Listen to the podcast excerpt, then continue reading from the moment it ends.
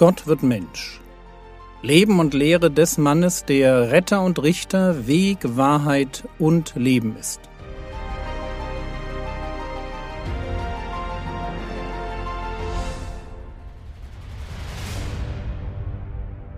Episode 36 Der Aufgang aus der Höhe Lasst uns einen letzten Blick werfen auf Zacharias und seine prophetische Botschaft über den Messias und seinen eigenen Sohn, Johannes den Täufer.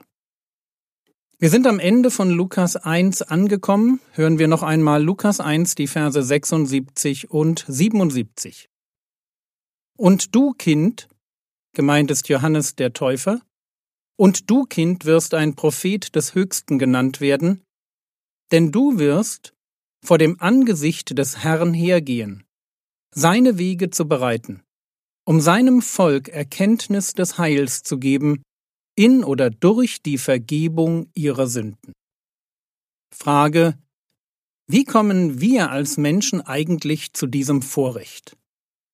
Wie kann es sein, dass ein Gott, noch dazu ein Schöpfergott, noch dazu ein Schöpfergott, der erleben musste, wie seine Schöpfung sich gegen ihn wandte, wie kann es sein, dass dieser Gott ein Interesse daran hat, dass die Menschheit versteht, wie sie gerettet werden kann? Er braucht die Menschheit nicht. Er braucht sie nicht, um glücklich zu sein.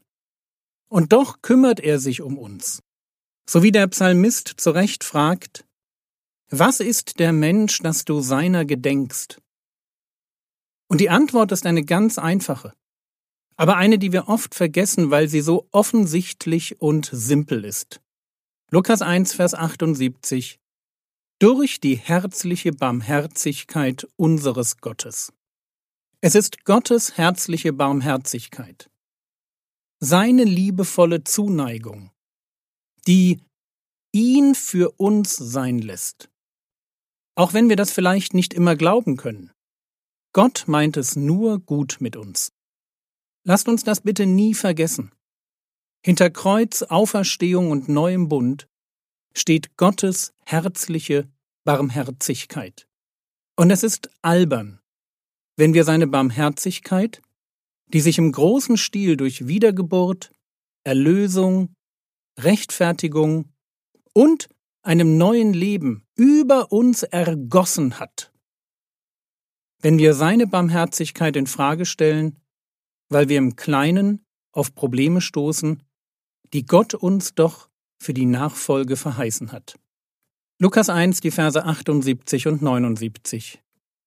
Durch die herzliche Barmherzigkeit unseres Gottes, mit der uns der Aufgang aus der Höhe besuchen wird, um denen zu leuchten, die in Finsternis und Todesschatten sitzen, und unsere Füße zu richten auf den Weg des Friedens. Der Aufgang aus der Höhe Ihr habt es euch bestimmt schon gedacht, ist der Messias. Wir schauen uns gleich an, was das Bild bedeutet, aber vorher ein Blick auf seinen Auftrag.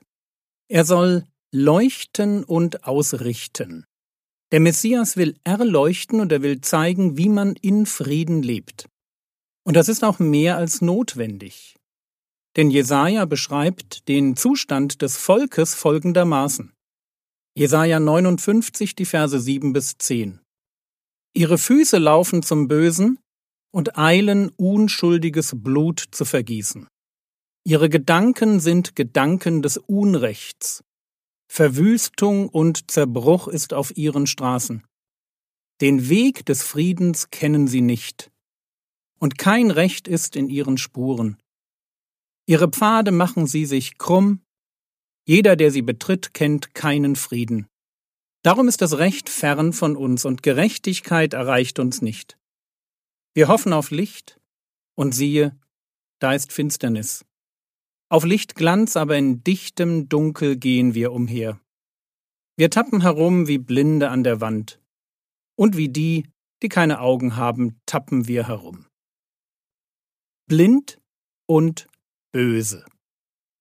So kann man diese Prophezeiung zusammenfassen. Den Weg des Friedens kennen sie nicht und sie tappen herum wie Blinde. Ein Volk, dem es an Gerechtigkeit und an Durchblick fehlt. Aber genau das ist es, was der Messias als Erlöser ihnen bringen will. Und nicht nur ihnen, sondern natürlich allen Menschen. Gott will denen leuchten, die in Finsternis und Todesschatten sitzen. Bei Hiob ist das Land der Finsternis und des Todesschattens ein Bild für den Tod.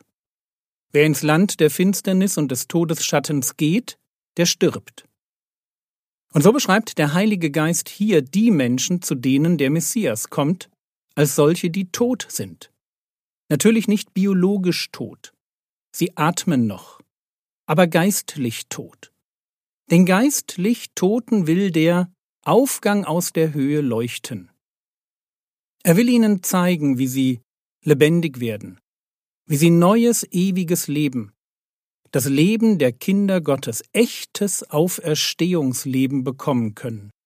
Erleuchtung und Neuausrichtung. Wenn es in Jesaja 59, Vers 8 heißt, den Weg des Friedens kennen sie nicht, dann gilt das übrigens nicht nur für die Juden zur Zeit Jesu. Es ist eine Beschreibung für jeden Menschen. Paulus macht das im Römerbrief klar. Wenn er über Juden und Griechen, also über alle Menschen sagt, Römer 3, die Verse 14 bis 17, Ihr Mund ist voll Fluchens und Bitterkeit. Ihre Füße sind schnell Blut zu vergießen. Verwüstung und Elend ist auf ihren Wegen. Und den Weg des Friedens haben sie nicht erkannt. Also der Mensch weiß nicht, wie man liebt, wie man friedlich und harmonisch miteinander lebt. Er weiß es nicht, bis er dem Messias begegnet, der seine Füße auf den Weg des Friedens stellt. Wir brauchen einen, der uns beibringt, wie das geht. Friede. Wir brauchen den kosmischen Friedensstifter, damit er uns zeigt, wie wir im ganz persönlichen Frieden leben können. Wir brauchen ihn, weil es Gott wichtig ist, dass wir das lernen.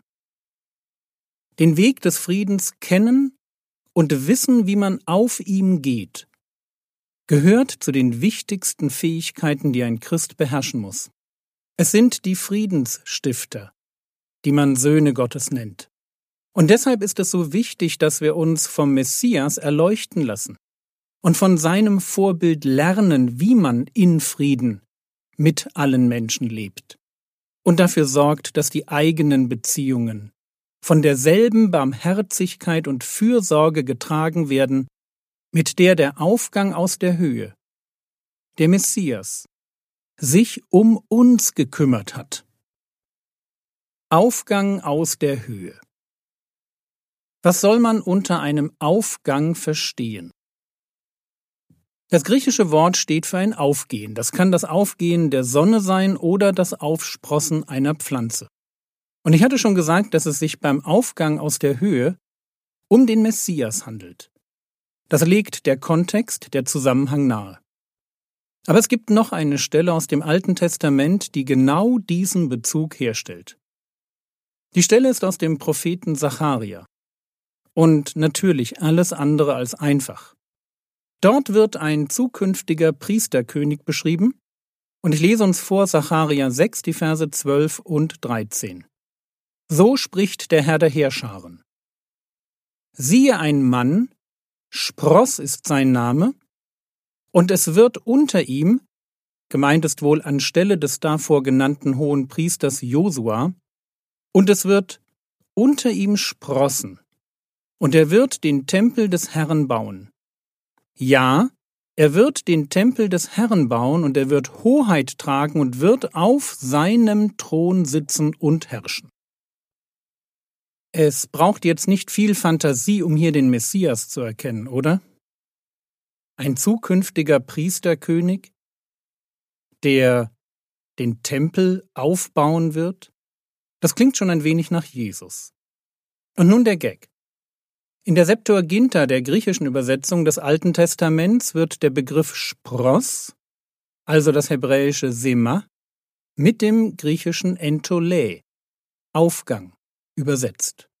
Also statt siehe ein Mann, Spross ist sein Name, wird in der Septuaginta übersetzt, siehe ein Mann, Aufgang ist sein Name. Und dasselbe lesen wir noch einmal in Sacharja Kapitel 3, Vers 8, wo meine Elberfelder Bibel liest, und es ist wieder eine Verheißung an den hohen Priester Josua. Ja, siehe, ich will meinen Knecht Spross genannt kommen lassen. Und die Septuaginta hat wieder, denn siehe, ich bringe meinen Knecht mit Namen Aufgang. Der Aufgang aus der Höhe ist also die Erfüllung einer Verheißung aus dem Propheten Zacharia über das Erscheinen eines Priesterkönigs, der den Tempel des Herrn bauen wird. Und mehr noch Zacharia 3 ergänzt, die Verse 9 und 10, Und ich will die Schuld dieses Landes entfernen, an einem Tag. An jenem Tag spricht der Herr der Heerscharen, werdet ihr einer den anderen einladen unter den Weinstock und unter den Feigenbaum. Der Priesterkönig wird die Schuld entfernen, an einem Tag, und dann wird Shalom, Friede sein.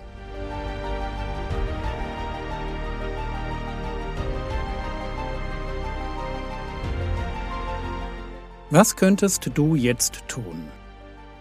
Denke darüber nach, ob du zum Streit oder zum Frieden neigst. Was musst du noch lernen, um auf dem Weg des Friedens zu gehen?